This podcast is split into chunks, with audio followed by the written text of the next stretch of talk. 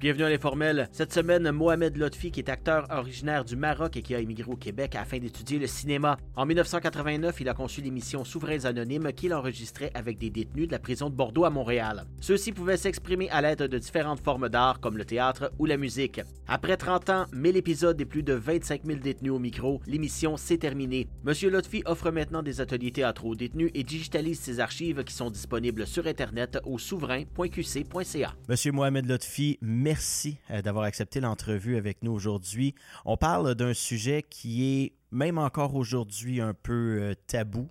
On parle euh, de votre émission Les Souverains Anonymes. Mais tout d'abord, vous êtes marocain d'origine. Et puis, comment s'est passé votre arrivée au Canada? par quel chemin? On sait que parfois, euh, euh, certains vont y aller directement, d'autres vont passer par la France, vont passer euh, par d'autres pays avant. Comment ça s'est passé, votre arrivée? Ah, en fait, bon, c'est ça, je suis né au Maroc et jusqu'à l'âge de 22 ans, j'étais, j'étais, j'étais bien chez moi. J'ai connu toutes sortes d'expériences dans le milieu des arts, on va dire, le théâtre, le cinéma, la télévision. Et euh, à l'âge de 20, 20 ans, 21 ans, j'ai fait deux voyages en Europe, deux voyages qui ont été déterminants pour moi parce que j'ai pu euh, euh, m'ouvrir sur le monde, tout un autre monde qui euh, avec lequel j'étais déjà un peu quand même familier, puisque euh, dans le cadre de mes activités en théâtre et en danse, parce que j'ai fait beaucoup de danse, euh, danse classique, donc l'Europe, la France, l'Allemagne, ces voyages m'ont permis d'être de, plus près de ce monde-là auquel j'aspirais. Et donc, j'avais déjà eu mon bac, euh, j'avais déjà eu, euh, j'étais déjà inscrit à, la faculté euh, en philosophie. Et puis, à un moment donné, après ce deuxième voyage en Europe, disons que le sentiment d'aller plus loin, de sortir, de, de vivre ça, et non pas le temps seulement le temps des vacances, mais de le vivre, de vivre ces, ces, moments de culture, de, de liberté, euh, ce sentiment était pressant chez moi. Et donc, j'ai fait des demandes un peu partout, un peu partout. Euh, vraiment, euh, même en Irak, j'ai été vraiment très loin pour parce que je voulais, en fait, je voulais étudier, je voulais étudier le cinéma. Euh, j'avais acquis quelques expériences, j'ai été un peu acteur dans quelques films et tout ça, mais je voulais vraiment euh, maîtriser l'art cinématographique en devenant moi-même cinéaste. Et donc j'ai fait des demandes un peu partout. Et il se trouve que, alors que j'étais en Allemagne, pendant six mois, euh, j'ai reçu la première réponse, ça a été le Québec, l'Université Laval, euh, département du cinéma. Et donc, je suis rentré tout de suite au Maroc. J'ai préparé mes, valises, euh, tout ce qu'il faut pour arriver le 28 décembre 1981. Et j'ai dormi ma première nuit au motel Gagnon au boulevard Sainte-Foy, à deux pas de l'université. Voilà, c'est comme ça que je suis arrivé au Québec. Je m'attendais pas à y rester euh, pour, euh, pour, 40 ans. Ça fait 40 ans maintenant. Oui. Exactement. Mais euh, disons que les premières années ont été très, euh, très intéressantes, euh, formatrices pour moi parce que je, avec le cinéma, avec l'Université Laval, après ça l'Université de Montréal, j'ai étudié aussi en en, en art plastique. Euh, j'ai même fait plusieurs euh, expositions en tant que peintre. Et puis, euh, il faut dire que, puisque mon ambition première, c'était le cinéma, j'ai rencontré tout de suite un peu de difficulté parce que j'avais oublié un, un, petit détail, c'est que pour faire un film, là, on le fait pas en quelques mois, en mois, en quelques semaines. Et je me suis dit, bon, j'ai croisé la radio, vraiment comme on croise quelqu'un, comme on croise une femme, une belle femme. Et euh, c'est comme ça que j'ai été vraiment très séduit par la radio. Je me suis dit, en attendant de faire des films, je vais faire de la radio. J'en avais déjà commencé à en faire un peu, mais euh, en commençant à faire de la radio, je pouvais faire des émissions euh, très vite, j'avais pas besoin d'attendre des semaines. et j'avais avec moi quand même mon expérience cinématographique. Et mes premières émissions radiophoniques, elles étaient déjà un peu cinématographiques parce qu'ils étaient montés. Euh, J'avais pas l'habitude, moi, de parler devant le micro euh, en direct. J'ai commencé à monter mes émissions et à les projeter à travers les ondes de, de, de, de Radio Centre-Ville, là où j'ai commencé. Moi aussi, j'ai euh, commencé là. ah bon, ben voilà, c'est une belle école, Radio Centre-Ville, où j'ai euh, travaillé pendant cinq ans.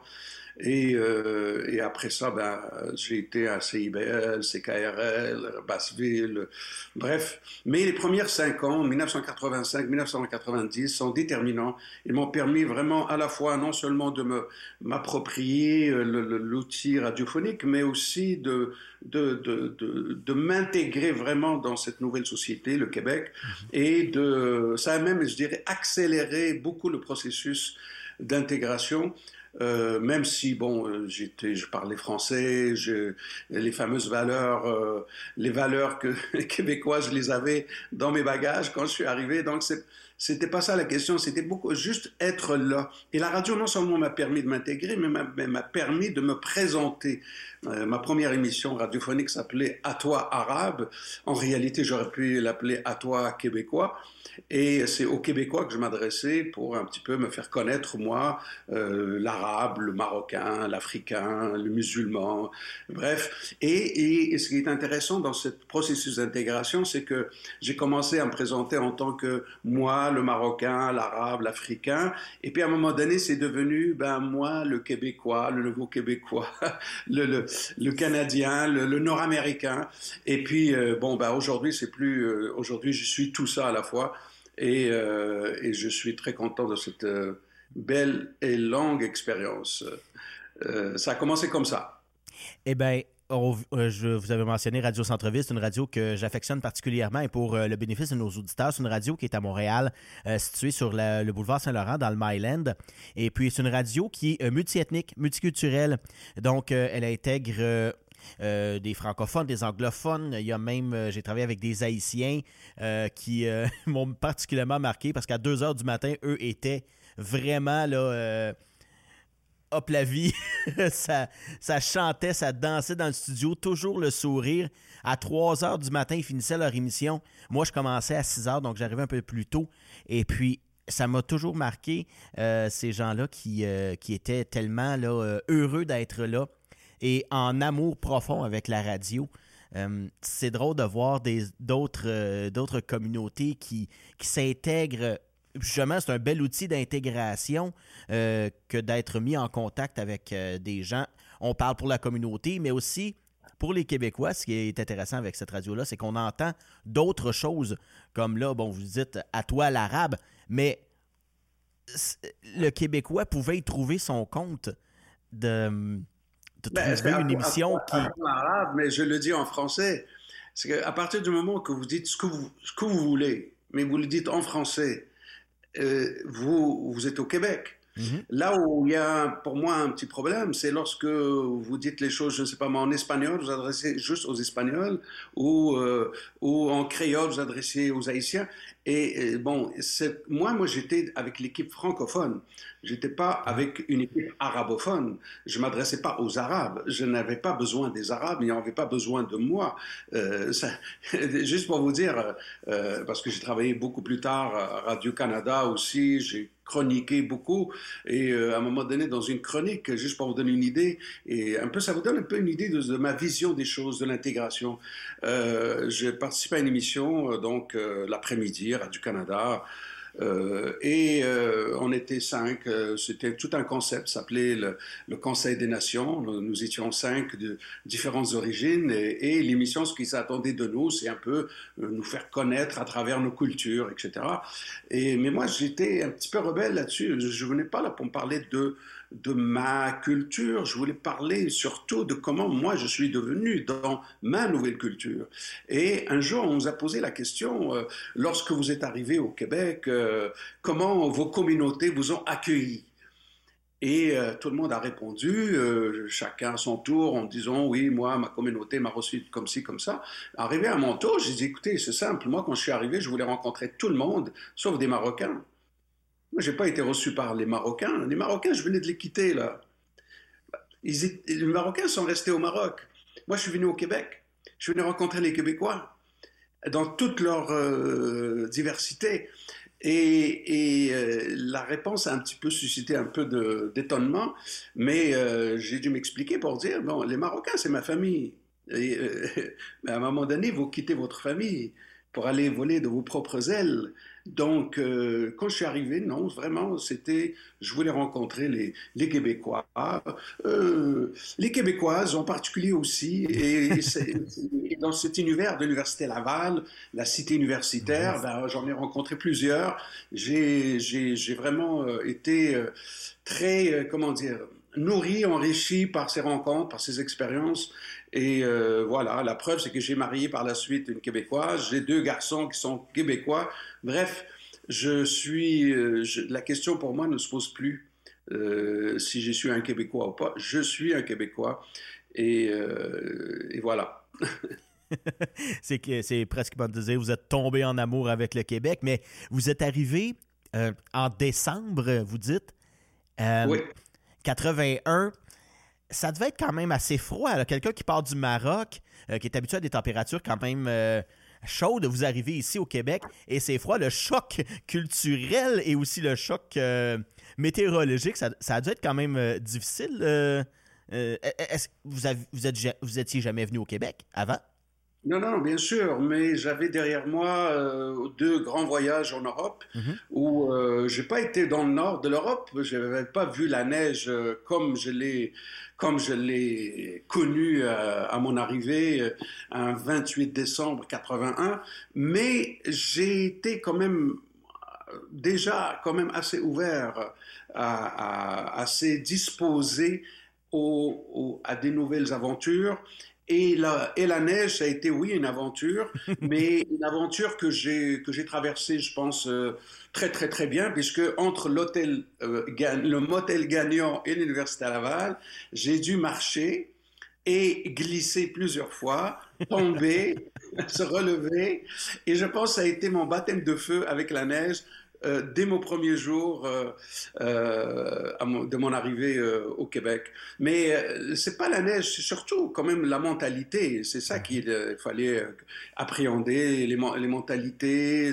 on est quand même au Québec, euh, c'est un, coin du monde. On est, euh, on est chez les Nordiques là.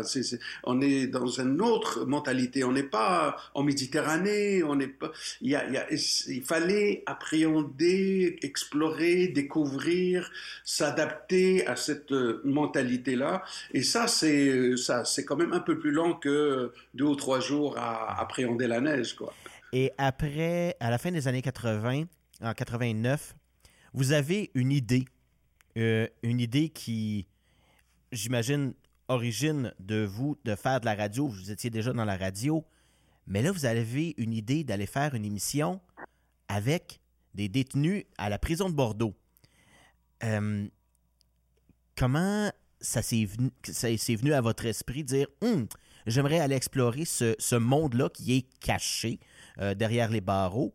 est-ce de un, est-ce que ça se faisait ailleurs déjà? Est-ce que vous aviez une idée euh, qui, était déjà euh, en partie dans un autre pays? Parce que personnellement, je pense pas que ça existait avant. Euh, non, ça se faisait pas, ça se faisait pas. Et justement, en tant que journaliste, j'ai commencé le journalisme en 79, déjà au Maroc. ma démarche journalistique a été, d'une façon naturelle, hein, sans vraiment le penser, a toujours été d'aller là où les autres ne vont pas. Euh, je suis vraiment le journaliste qui va là où les autres ne vont pas, ou très peu. Et ça a toujours été depuis l'âge de 19 ans euh, jusqu'à euh, ce jour où l'idée d'aller en prison m'est venue vraiment, comme ça a été une suite tout à fait logique, à la fois parce que je veux aller là où les autres ne vont pas, mais aussi parce que avant d'aller en prison, il y a eu beaucoup de, projets que j'ai réalisés, des projets radiophoniques, qui m'ont amené euh, de, fil en aiguille, de projet en projet, euh, c'était à chaque fois où est-ce que je peux aller le plus loin, où est-ce que je peux aller le plus loin?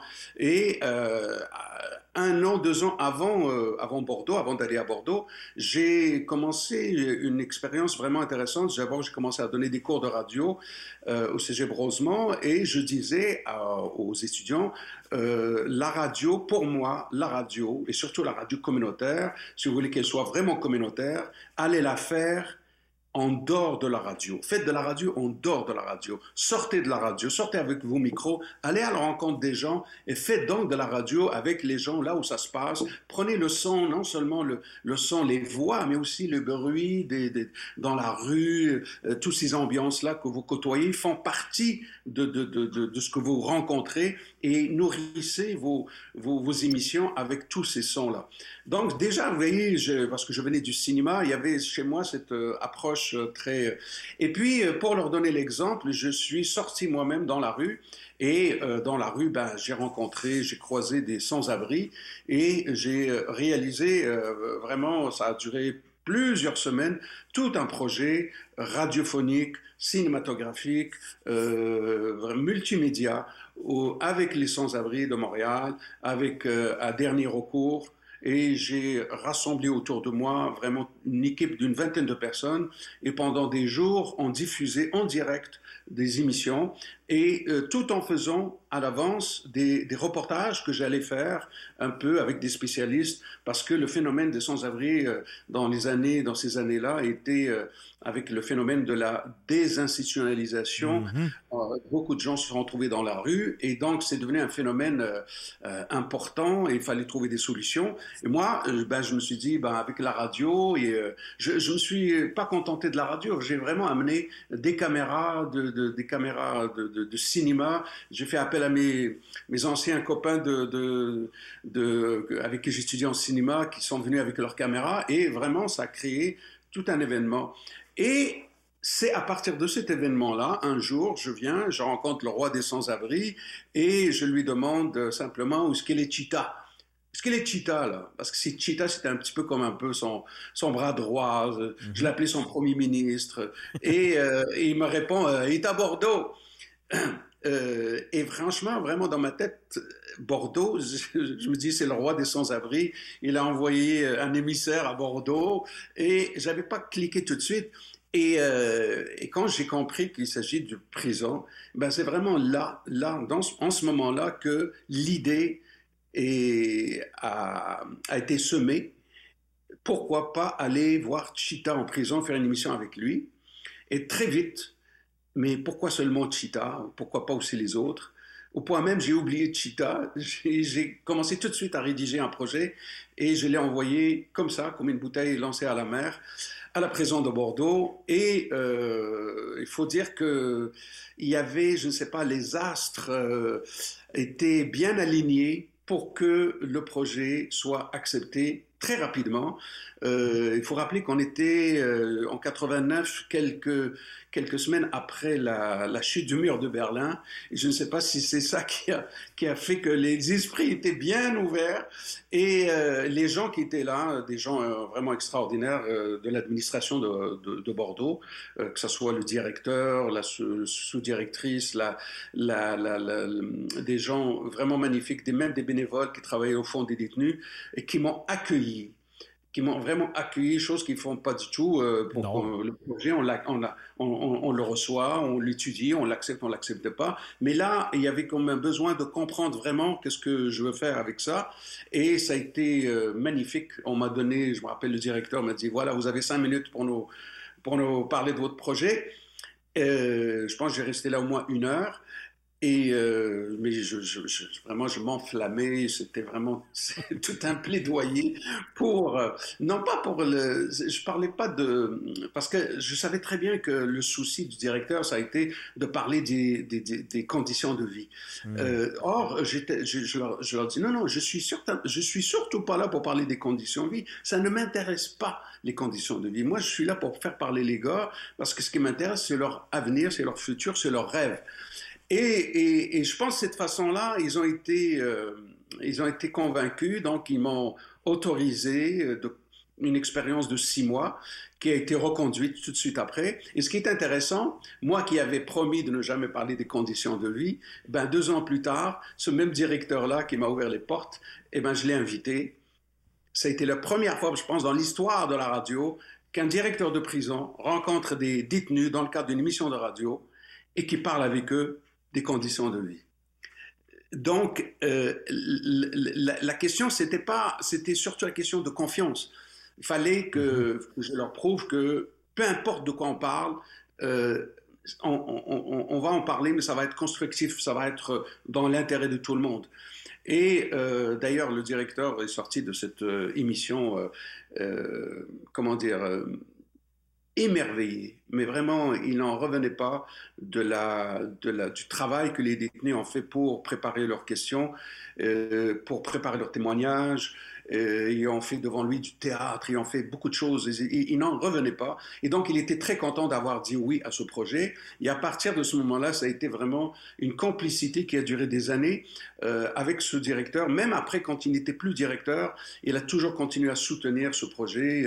Et puis, euh, le dixième anniversaire de Souverain Anonyme, je l'avais invité comme invité d'honneur. Et puis, j'avais invité aussi le ministre euh, Serge Ménard à l'époque. Mm-hmm. et, euh, et puis, donc, il, tout ça pour dire que le projet a commencé de cette façon-là, mais aussi il fallait qu'il se poursuive, il fallait qu'il se maintienne.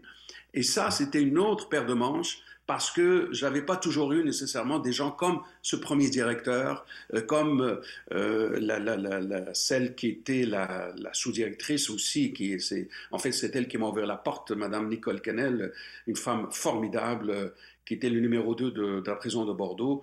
Euh, ces gens-là sont vraiment, il faut le dire, hein, il, y a, il, y a, dans les, services correctionnels des gens extraordinaires.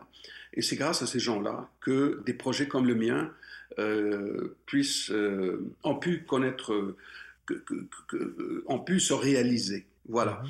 Euh, évidemment, c'est pas facile de travailler en prison, c'est pas toujours évident. Il faut, faut se battre, il faut toujours se battre, mais euh, je, pense que j'étais déjà un petit peu entraîné euh, au Maroc, où j'avais déjà eu des projets là-bas, notamment à la télévision nationale, où j'ai dû me battre bien, bien plus que ça. Donc j'étais un peu euh, entraîné pour faire face à la, à la, à la, chanson, si vous voulez, de, de, parce que quand même, c'est pas, franchement, c'est pas toujours évident. Non, avec les détenus non plus. Pour moi. Comment? Avec les détenus non plus, c'est pas, euh, pas facile. Euh, parce que là, bon, eux, est-ce qu'ils ont été un peu, comme on dit en, anglais, briefés à ce qu'est-ce qu'ils peuvent faire? C'est pas quand même une, une tribune où ils peuvent oui, ils peuvent s'exprimer, mais il y a quand même un certain cadre.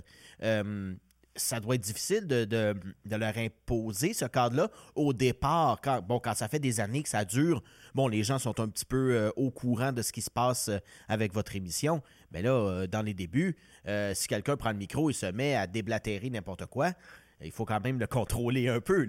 Ça a dû être un petit peu difficile de ce côté-là, pour certains. Oui, oui, oui, absolument, mais bien sûr. Mais je ne sais pas, écoute, euh, moi, euh, tout ce que j'avais vécu dans ma vie, euh, que ce soit au Maroc, au Québec, avec toutes sortes de projets, dans toutes sortes d'aventures, je pense m'a préparé à, à, à, ce projet et à faire face à à cette, euh, à cette éventualité justement des détenus qu'il faut encadrer, qu'il faut accompagner, qu'il faut, qu'il faut parfois maîtriser carrément. Mhm. Mais très franchement, dans l'ensemble, euh, si je dois parler de difficultés, je dirais que c'est pas du côté des détenus que je les ai eus, euh, vraiment, parce que je, je, pour vous dire, la première fois, la toute première rencontre, la toute première rencontre, j'ai dû, j'ai appris tout de suite quelque chose, c'est que lorsque un détenu justement, euh, euh, va, va aller, nous on va à droite et lui veut aller à gauche, eh ben l'idée c'est de, c'est pas de le ramener à droite, c'est de, de faire d'une sorte de dire à tout le monde, tiens, lui il veut aller à gauche, ça vous, dérange, dérange pas, nous aussi on va aller à gauche. C'est-à-dire de, de faire d'une sorte que ce que le détenu veut dire, et je vous donne l'anecdote, et je la raconte dans mon livre Vol de temps, euh, au début du livre, je raconte cette anecdote, elle est, elle est pour moi très importante. Ça a été le début, ça a été le baptême de feu. J'arrive je suis dans une salle, euh, encore, on n'a pas de studio, euh, on m'a offert une salle tout à fait vraiment sale, lugubre. Glauque. glauque, vraiment. Et j'arrive avec ma petite cassettophone, je la mets sur la table, je mets le micro, et aussitôt après, il y a quelques gars qui viennent d'entrer. Ils savent pas tout à fait c'est quoi l'activité. Et puis il y en a un parmi eux qui il voit le micro, puis il est quand même déjà un peu un peu fasciné par le micro. Il, le voit, puis comme s'il voyait un jouet, comme un enfant qui voit un jouet, et donc il se précipite, il prend le micro et il commence à le regarder vraiment.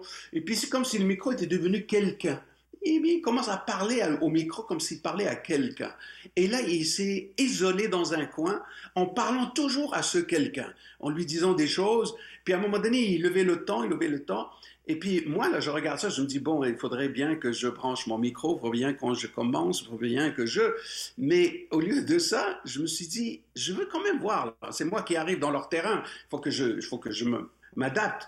Et je regarde, et ce gars-là, il commence à un moment donné à crier, puis il dit Oh ouais, dentiste, ça, j'ai mal, j'ai très mal, j'ai mal. Puis, puis il parlait à ce micro comme si le micro allait euh, résoudre son problème. C'est comme un outil de magie, tu sais.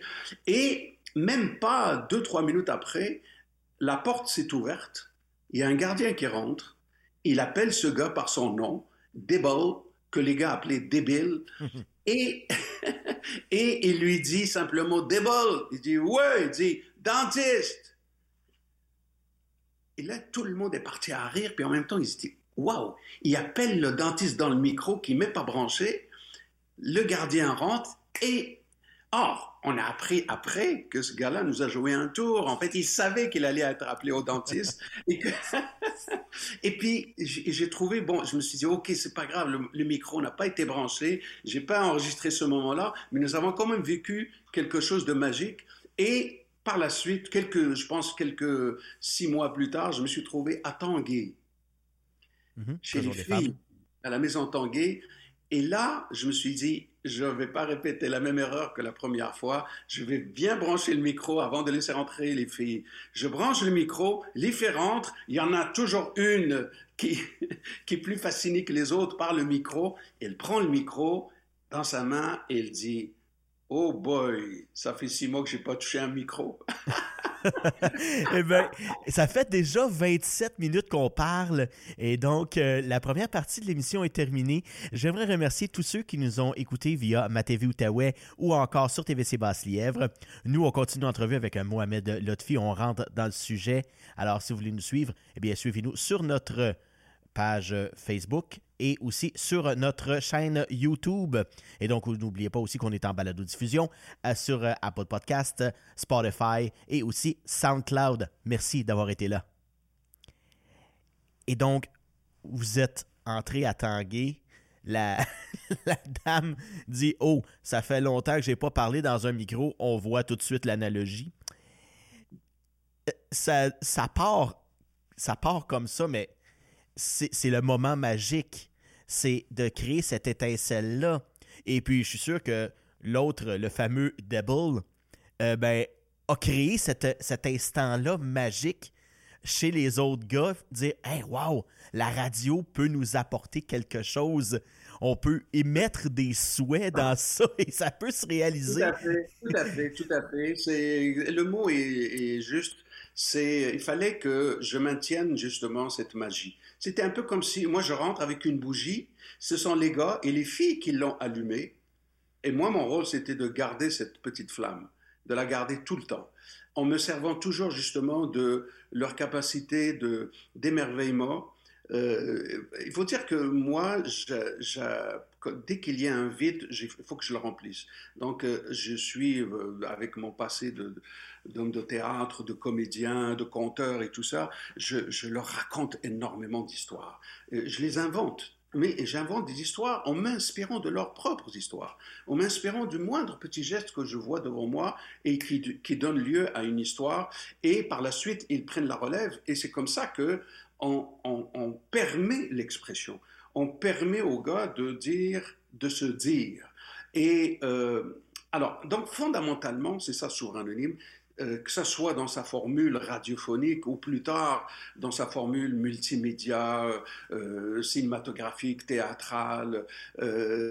toutes sortes de projets ont été créés parallèlement à Souverain Anonyme, l'émission de radio.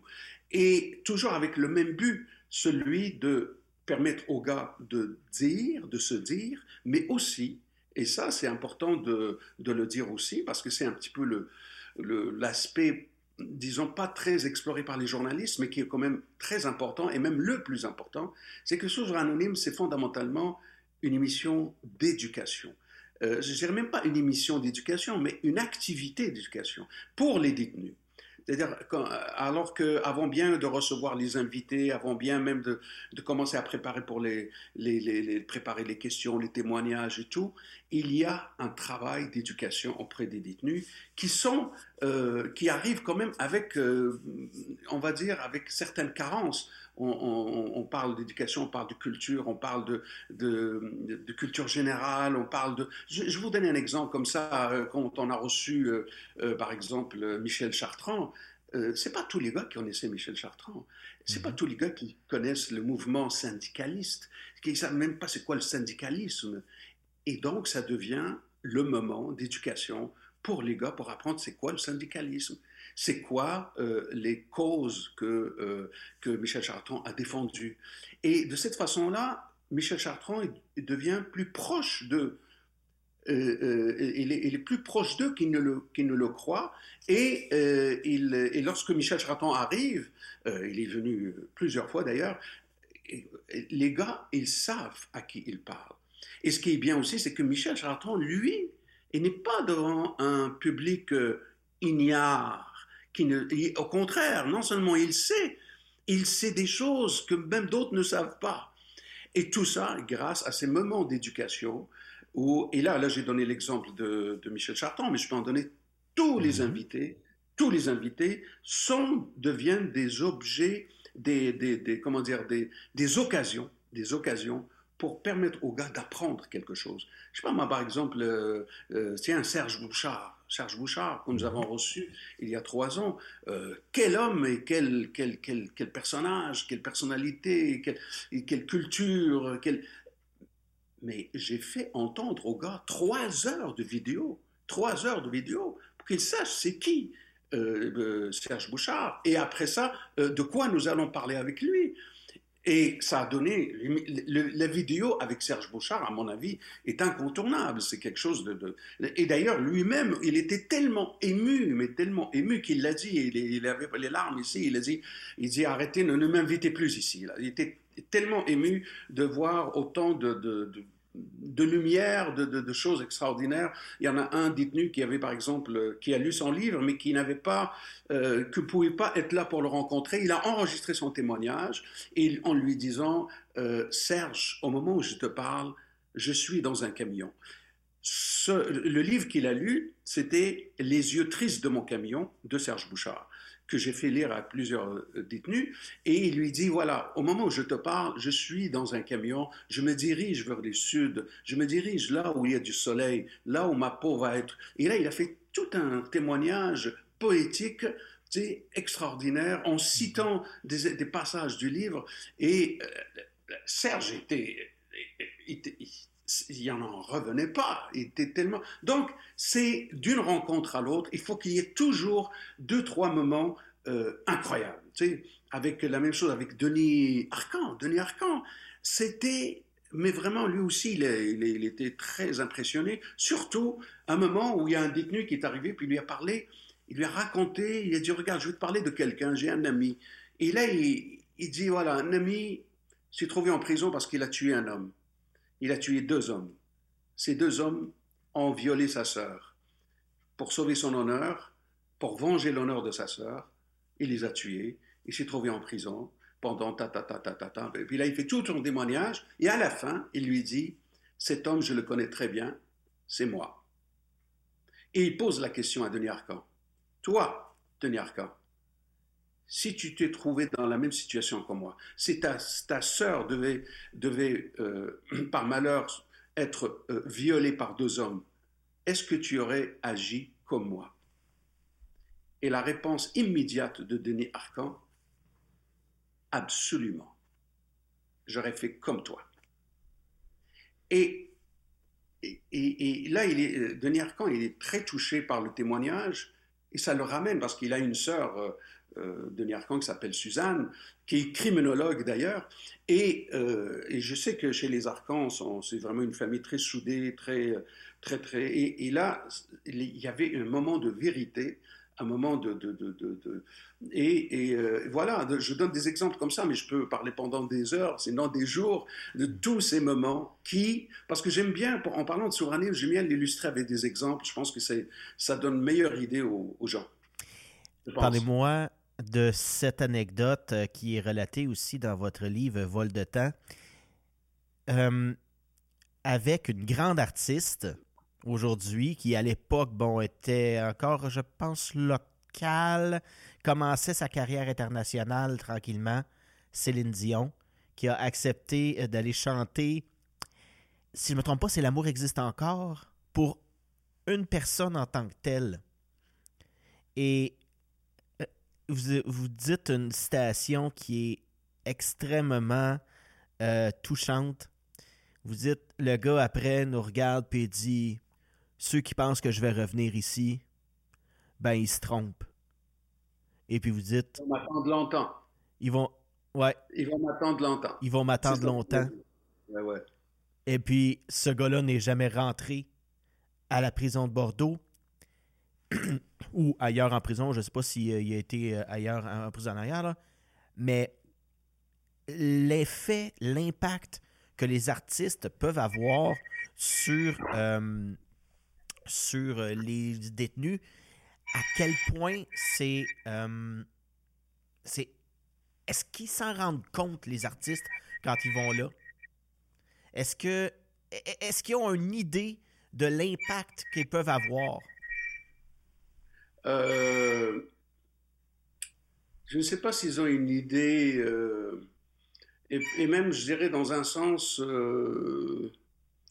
les, artistes arrivent, euh, c'est pour ça que j'invite surtout des artistes, ils arrivent vraiment avec toute leur bonne intention, euh, en ayant le moins de préjugés possible, mais la façon avec laquelle les rencontres sont préparées, les artistes sont toujours très étonnés, surpris. Et vous parlez de Céline Dion. Céline Dion, a... ce gars-là, il vivait à Charlemagne. Oh, dans la ville de Céline Dion. Oui, oui exactement. Et donc, d'ailleurs, avant de lui demander de chanter L'amour existe encore, il, il lui a dit au début, je ne sais pas si tu te rappelles de moi, moi aussi je viens de Charlemagne. Enfant, on jouait ensemble et on a même failli jouer au docteur. et, et Céline, elle est tout de suite séduite par, par l'esprit, par l'humour de ce gars-là. Il lui pose sa question, elle répond à sa question et à la fin, Céline dit, et qui sait, peut-être un jour, on jouera au docteur. Et pour que Céline dise ça, vous imaginez ce que je, ce que c'est, je sais pas, vous comprenez ce que j'essaie de dire? Oui, Pour oui, que oui, Céline dise ça à côté de son chum, là, qui n'était pas encore officiellement son chum, mais et, c'est qu'elle était en toute confiance. Elle était euh, dans un univers qui n'est plus la prison. Elle était devant des hommes qui lui parlaient avec, avec leur cœur, mais aussi avec leur imagination. Des gars qui ont fait un effort d'imagination. Et, là, j'en parle de lui, mais tous les autres qui sont passés devant elle, chacun a fait preuve d'une grande imagination, de, poésie, etc. Et évidemment, lorsqu'elle a chanté, il a chanté, euh, en fait, il a chanté trois chansons. Il a chanté L'amour existe encore, Le monde est stone et euh, euh Unison en anglais, euh, qu'elle a chanté, n'a pas chanté a, cappella et sur laquelle les gars ils ont, fait du breakdancing et tout là.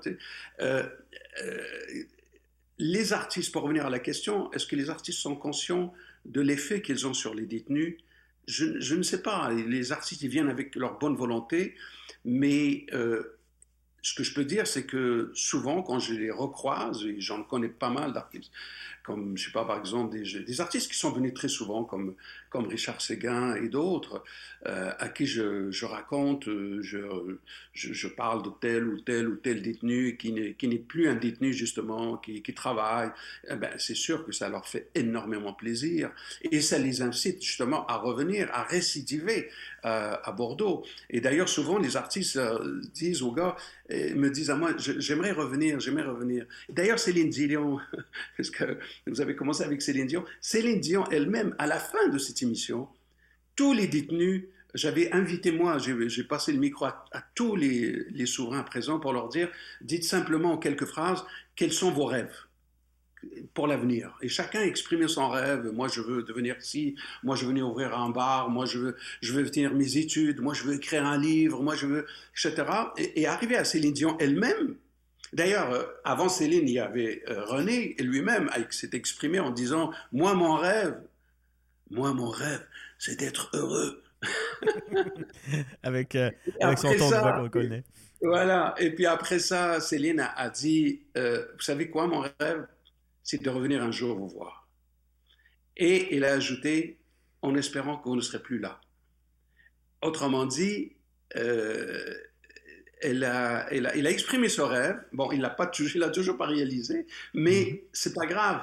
C'est que Céline a accompagné, je crois, il accompagne toujours tous les gars qui étaient là, encore aujourd'hui, je pense. Ils se sentent privilégiés de l'avoir rencontré, de l'avoir entendu de si près. Et, euh, puis, euh, je, parlais de ce gars-là, mais j'en connais d'autres qui sont plus jamais revenus. Euh je ne peux pas dire que c'est nécessairement parce que Céline Dion, parce qu'ils ont rencontré Céline Dion, mais Céline Dion a été certainement, a fait partie de leur, leur cheminement et euh, pour certains a été peut-être la goutte qui a fait qui a fait que, bon, là, là, franchement, après, après ça, là, je ne vois pas pourquoi répondre. Et exactement, ce gars-là est revenu une semaine plus tard, après avoir écouté euh, L'amour existe encore, il est revenu pour dire euh, jamais, son expression, c'est exactement comme ça, il dit, jamais toutes les injections que je me suis fait subir ne m'ont jamais fait autant d'effet que cette chanson-là, L'amour existe encore. Jamais une femme ne m'a fait autant d'effet que cette femme-là, cette voix-là. Donc, si il y en a qui pensent que je vais revenir, ils vont m'attendre longtemps.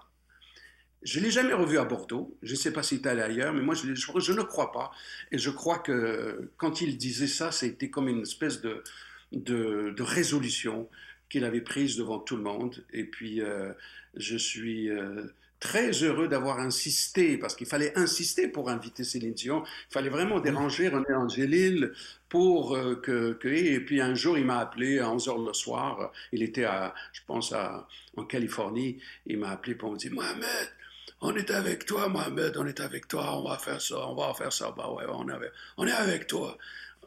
Et ils étaient là, et bien sûr, il y avait le Journal de Montréal, il y avait, il y avait le, le Radio-Canada, il y avait des journalistes. C'est pas passé inaperçu. On a fait la première page du Journal de Montréal. C'était pas la première fois qu'on faisait la première page du Journal de Montréal, mais, mais pour moi, c'est important, des événements comme ça, ils passent pas inaperçus. Parce que les artistes, justement, euh, surtout les artistes, bon, on parle Céline Dion, euh, bon, ils ont du ils ont, ils ont, souvent peu de temps. Euh, moi, je sais, bon, pour en, approcher certains pour des entrevues, souvent, ben, ils ont, toutes des équipes en arrière d'eux qui, qui, dirigent, ont des agendas pratiquement rodés à la minute près. Mais ils vous ont tous dit oui, ou à peu près tous. Peut-être pas dans l'immédiat, mais éventuellement, quand, quand l'occasion s'est présentée. Et puis, avez-vous été étonné à un moment donné de dire Hey, tout le monde, tout ce monde-là, quand on regarde en arrière, tout ce monde-là m'a dit oui. Euh, puis, est-ce que justement, ça, ça j'imagine que ça doit être une fierté de dire Hey, j'ai réussi avec un projet qui semble, comme le disait Serge Ménard, l'ancien euh, ministre de la Sécurité publique, une idée qui était complètement insensée, mais ô combien nécessaire. Justement.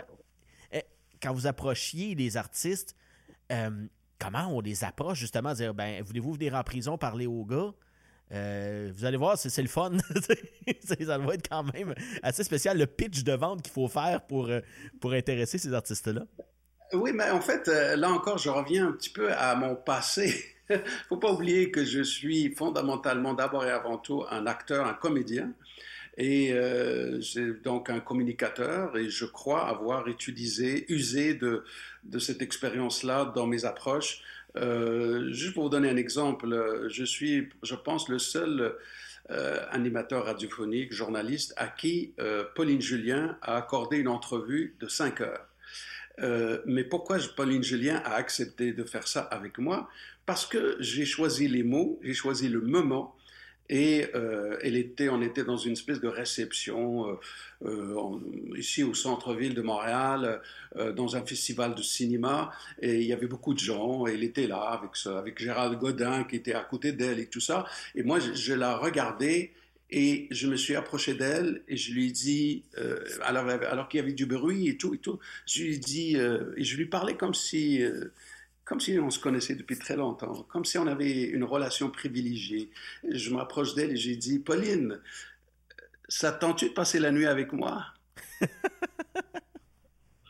Et, là, quand elle a entendu ça, moi je, moi, je me dis, bon, ça va être, ça va être une gifle euh, ou ou deux gifles, c'est pas grave, mais j'aurais tenté ma chance.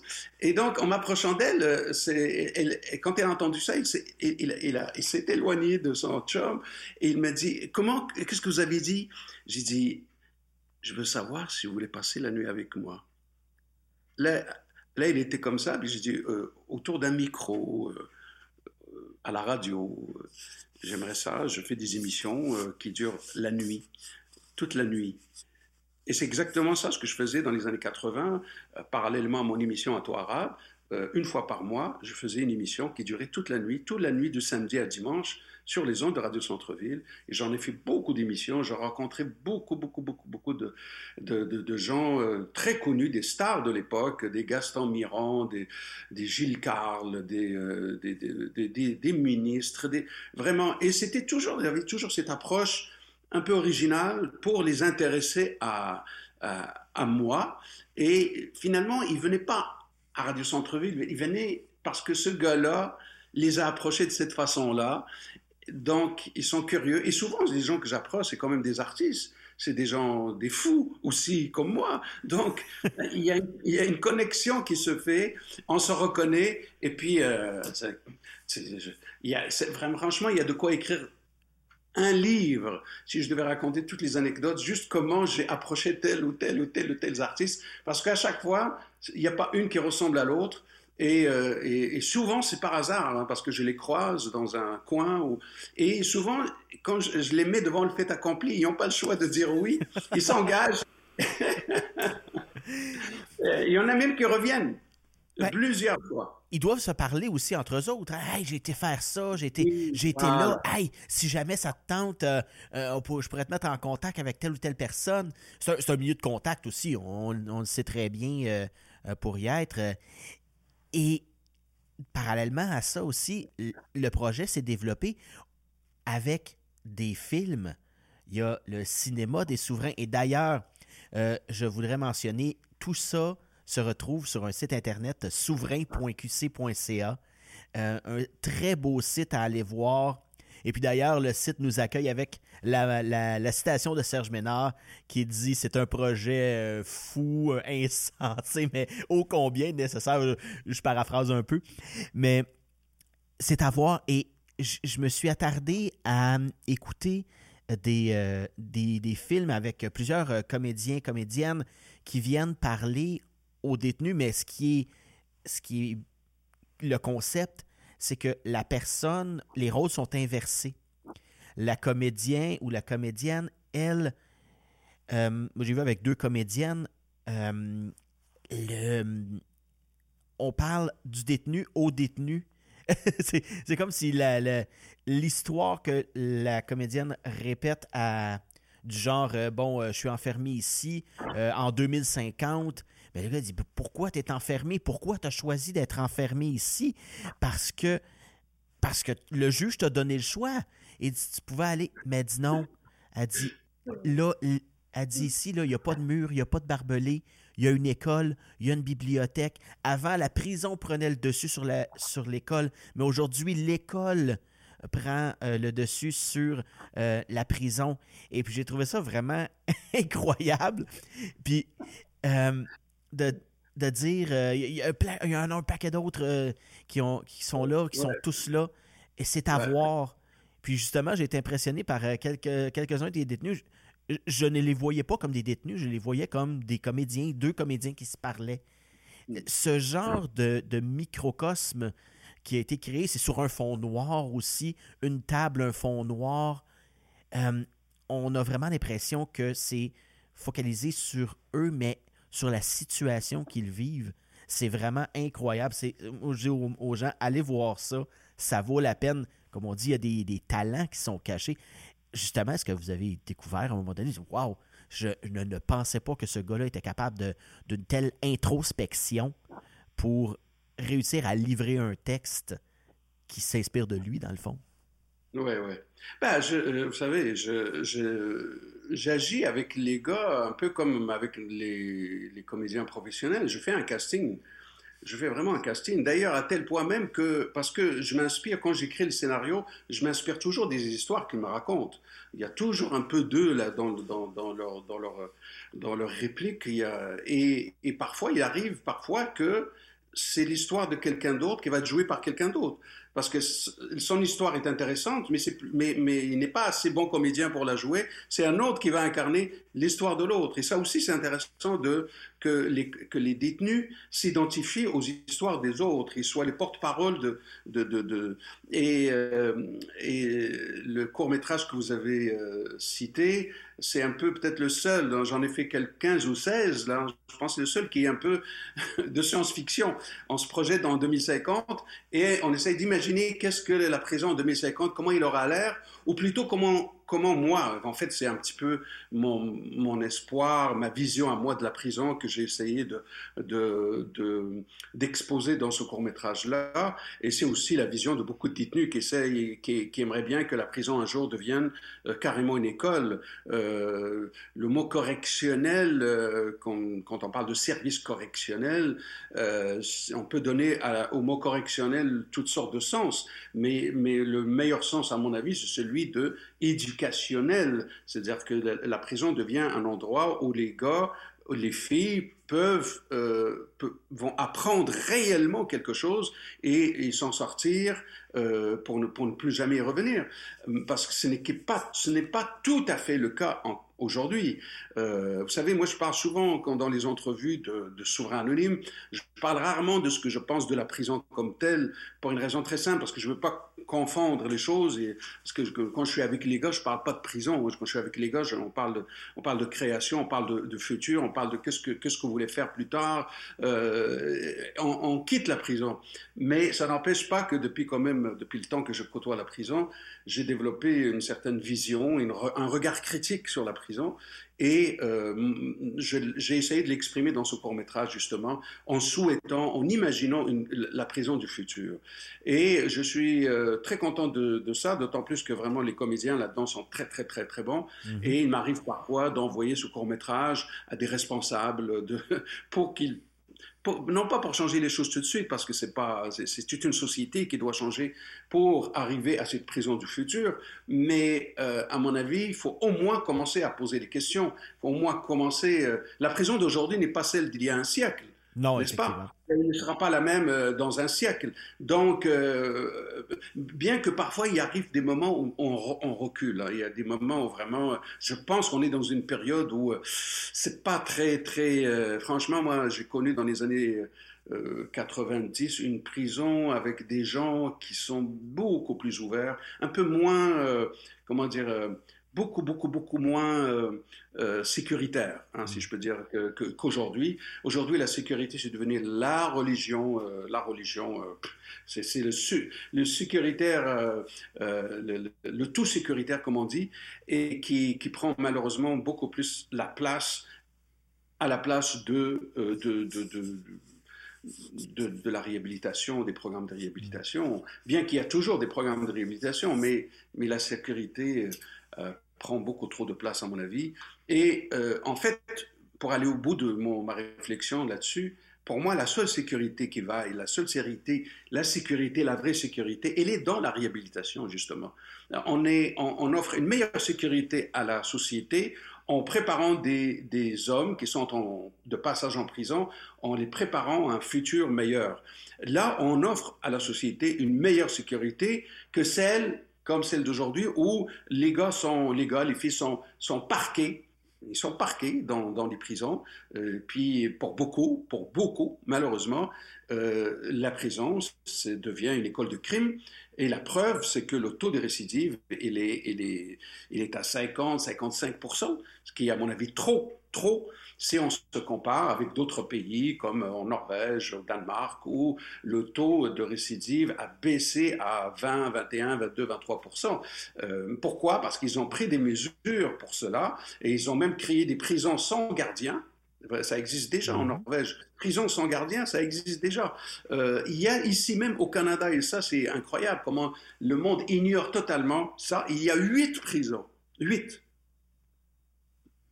Au Canada, huit prisons qui sont des prisons sans gardien, qui sont au cœur de la forêt. Et ça a été créé grâce à des demandes de... au départ, c'était des, des, Amérindiens qui voulaient, euh, comme vous savez, politiquement, on, on répond aux demandes, on veut faire plaisir aux Amérindiens. Donc, c'était pour répondre à des demandes spécifiques des Amérindiens pour leur dire on va appliquer nos propres méthodes pour réhabiliter euh, nos, détenus. Et dans, cette, dans ce, dans cette, dans ce projet-là, on a intégré aussi des gens qui ne sont pas nécessairement des Amérindiens. Et donc, il se trouve, il y a même un, un très, très, très beau documentaire qui a été fait sur cette approche-là par euh, mon ami euh, euh, Steve Patry, Steve Patry, un grand documentariste, et, c'est magnifique. D'ailleurs, j'ai fait une émission là-dessus, sur ce documentaire-là, pour faire connaître, et puis j'en je, profite, j'en parle, parce que je veux que le monde sache que ça existe déjà. Et, mais on dirait que le service correctionnel, service correctionnel Canada ne veut pas trop qu'on l'en sache. Hmm. Effectivement, parce que ça, ça enlèverait le, le, côté correctionnel, le côté châtiment un peu euh, de la peine. Et puis d'ailleurs, vous dites, ce qui amène le, le gars en prison, ça vous intéresse plus ou moins euh, de ce qu'il a fait, mais c'est qu'est-ce qu'il veut faire avec ça? C'est, vous dites, c'est un passage. Ils sont de passage en prison. Bon, il y en a que le passage s'étire un peu plus ou qu'il y a plusieurs passages. Euh, c'est un peu comme, on parle de dépendance aussi, on parlait. Euh, il y a des gens bon, euh, qui, de par leur dépendance, vont commettre des crimes, vont euh, se retrouver en prison. Mais à un moment donné, je trouve que cette initiative-là, c'est moi, je l'ai fait passer d'ailleurs à Radio Centre-Ville, l'émission Souverain Anonyme. Et à l'époque, je comprenais pas trop c'était quoi. je voyais pas qu'est-ce que ça pouvait apporter. Mais en, en y repensant, puis quand j'ai pensé à vous pour pour euh, l'émission, je me suis dit, mais oh, voilà une belle façon d'enlever cette, euh, cette pensée-là de, de, de, crime, mais de la remplacer par une pensée artistique. hey, je peux faire quelque chose d'autre dans ma vie qu'un crime.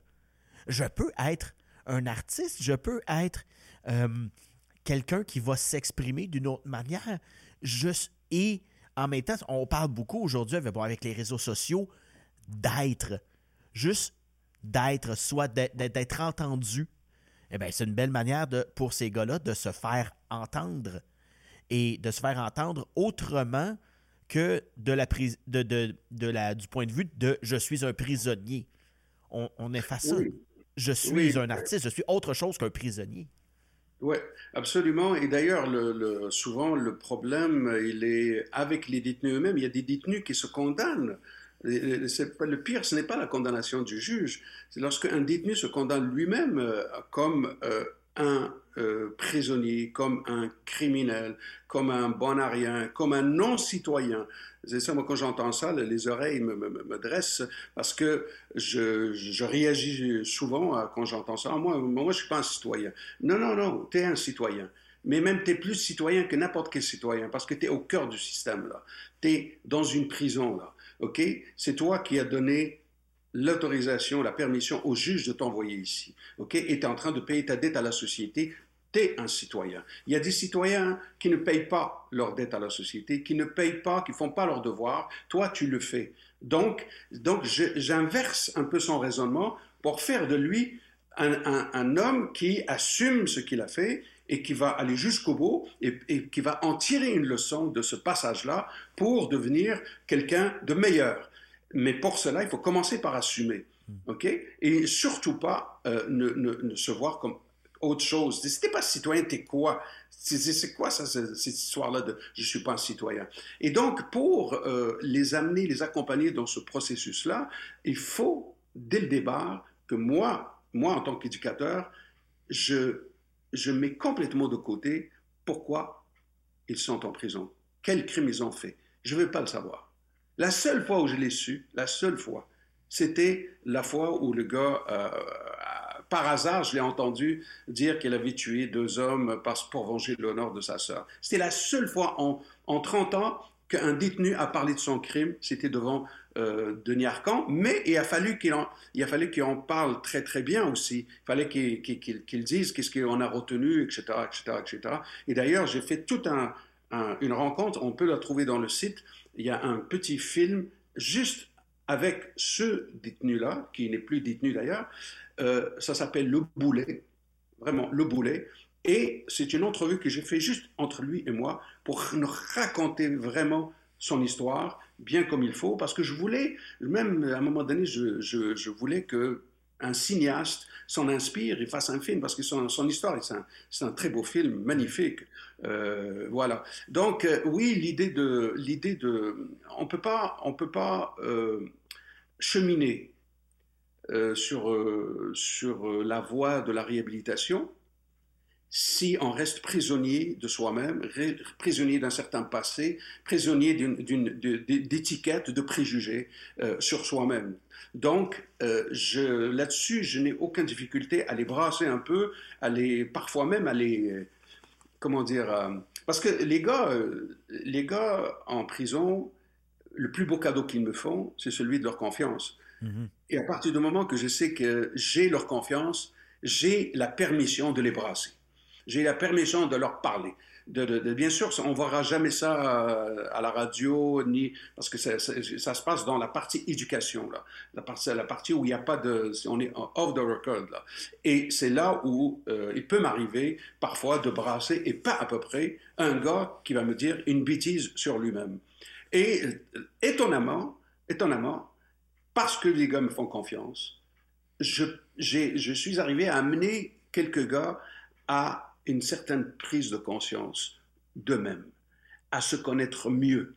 À, juste, juste, il y, a, un chapitre dans le livre, il y a un chapitre dans le livre Vol de temps, c'est un dialogue entre moi et un gars qui voulait aller en Afghanistan. Nous sommes en 2002 et le gars se dit, je prends un billet d'avion simple, aller simple, je m'en vais en Afghanistan et je deviens terroriste. je peux vous en parler puisque j'en parle dans le livre.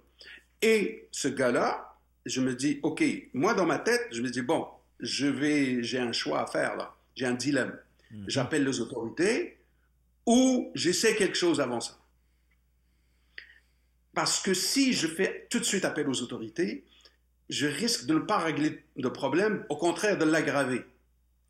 Mais si je me sers de la confiance qu'il me fait, ce gars-là, parce que pour qu'il me dise ça, c'est parce qu'il m'a fait confiance. Absolument, parce qu'il aurait pu penser, justement, la, première, chose, il, ben, il va appeler les autorités, puis euh, je vais, oui, je, c'est pas mon cas. Moi, j'appelle pas, j'ai pas la, main vite sur la cachette, comme on dit. J'ai, euh, j'ai brassé ce gars-là. Je l'ai brassé pas à peu près. Ça a donné lieu à un dialogue très, très, très, très fort là, qui, qui, peut faire l'objet d'une, vraiment d'un, film, d'un petit film. tellement, parce que j'ai repris tout ce dialogue et je suis arrivé à la fin. Parce que le problème était très simple.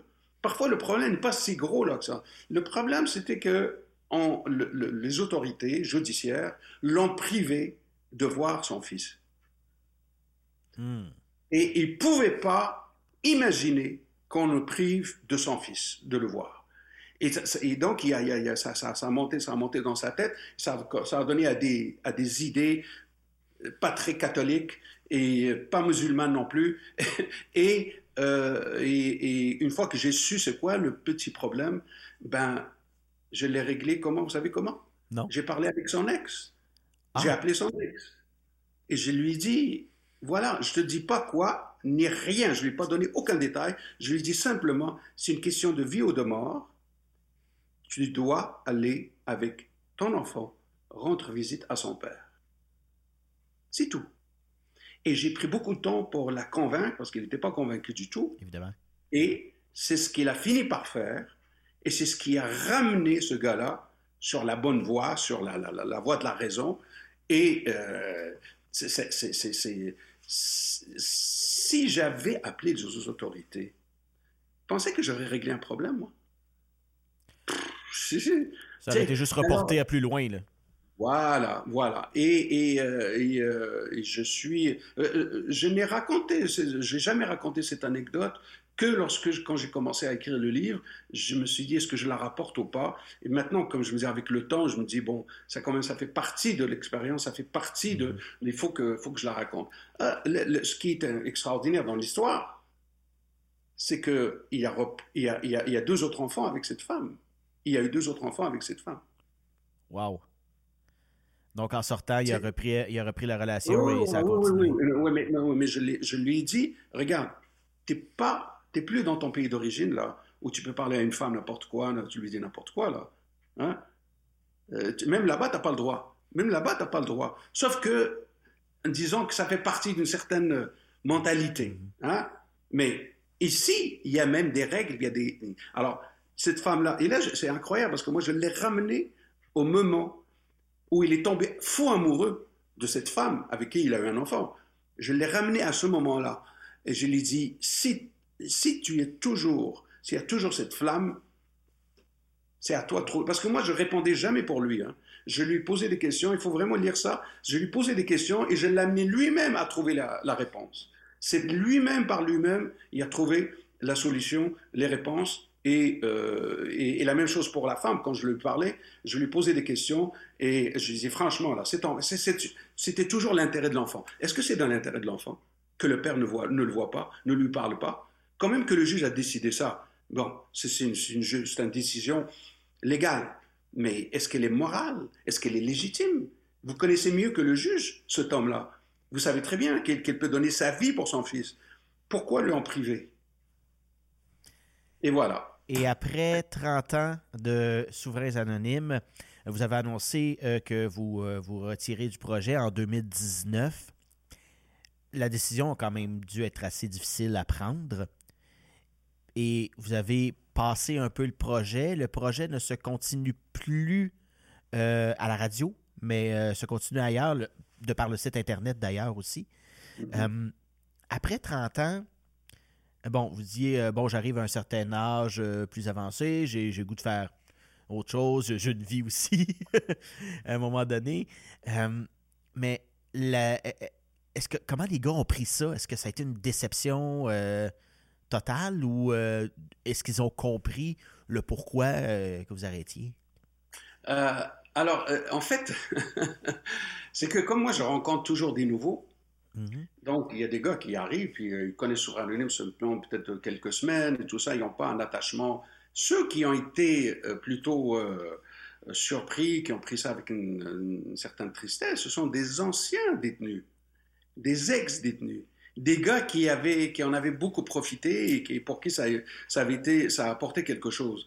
C'est beaucoup plus pour eux. Il y a bien sûr, il y en a parmi les gars qui, qui étaient là aussi. Qui, euh, mais c'est une décision que j'avais annoncée longtemps à l'avance que Souverain Anonyme, dans sa formule qu'on connaît, va, va terminer, qu'il euh, y, a, y, a, une fin à tout, mais que, et qu'à un moment donné, je vais passer à autre chose. Euh, quand je dis à autre chose, c'est juste parce que c'est la, la, force de l'âge, et puis qu'à un moment donné, il faut bien que je prenne ma retraite aussi. Mais euh, je corrige un petit peu votre information, c'est que je, je n'ai pas complètement quitté. Ah, ce que j'ai quitté, c'est la formule telle qu'on la connaît. Mais j'ai proposé tout de suite à, l'administration. L'administration eux-mêmes, ils m'ont demandé, ils m'ont dit, euh, on a un studio, on a des moyens, on a tout ça, ça va, qui, qui, qui, qui va diriger tout ça? C'est pas évident, là, d'amener quelqu'un comme ça, là. Et ils m'ont demandé est-ce que mon fils pourrait prendre la relève, parce que j'ai un fils musicien qui a été, qui a participé beaucoup à mes émissions en tant que musicien, en tant que directeur musical. Bon, non, il peut pas, parce que c'est, il a, il a ses propres projets. Et finalement, j'ai proposé simplement, j'ai dit, écoutez, je garde la main euh, avec un projet nouveau qui s'appelle Je est un autre. Euh, je suis toujours dans le même local, même studio. Je suis là un jour par semaine au lieu de deux jours par semaine. Et je vais travailler donc un demi-temps. Je vais travailler aussi sur le site. Euh, je, ne fais que archiver, numériser Souverain Anonyme tous les jours. Hein, je fais ça. Et je vais rendre visite aux gars avec un atelier théâtral. Je est un autre, c'est un atelier théâtral dans lequel j'invite les gars à parler d'eux-mêmes, à raconter le roman de leur vie à la troisième personne. Et cet exercice-là, je l'ai commencé déjà cet automne. C'est magnifique de voir comment les gars euh, embarquent dans ce. Au début, ils savent pas comment parce que c'est c'est pas évident là de parler de soi, mais vraiment de soi, mais toujours en disant il.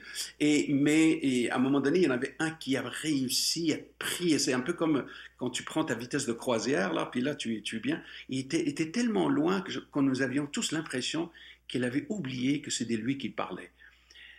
Et, c'est là que c'est ça le but. Le but, c'est, c'est d'amener un gars à prendre une distance par rapport à lui-même, par rapport à son expérience, et pour qu'il pour qu'il atteigne une certaine lucidité. C'est ça le but. Mm. Et en ayant je pense que n'importe quelle personne, lorsqu'il a une distance par rapport à lui-même, une distance par rapport à un problème, il est plus euh, disposé à le régler on va dire.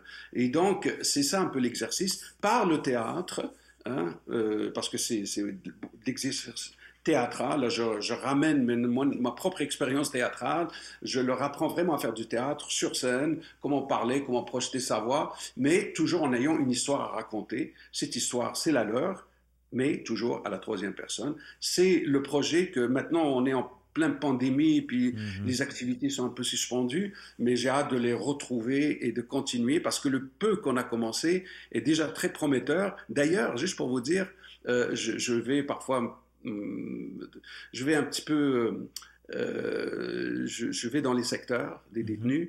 Euh, pour, euh, pour faire mes listes, pour les rencontrer, savoir si tout va bien et tout ça. Et la dernière fois, la toute dernière fois que je suis rentré dans le secteur, vraiment on est dans l'enceinte carcérale, vraiment on est dans le win comme on dit. Je rentre puis j'entends, j'entends qu'il dit il a faim, il a faim, il veut boire là, puis il a faim, puis tabarouin, il est tanné en asti. Il parlait de lui, c'est-à-dire qu'il y a un gars qui est arrivé avec cet exercice, puis on dirait que le, que l'exercice s'est répandu déjà. Puis, il y a plein d'autres gars qui sont pas dans mon activité, mais qui s'entraînent à, cet exercice.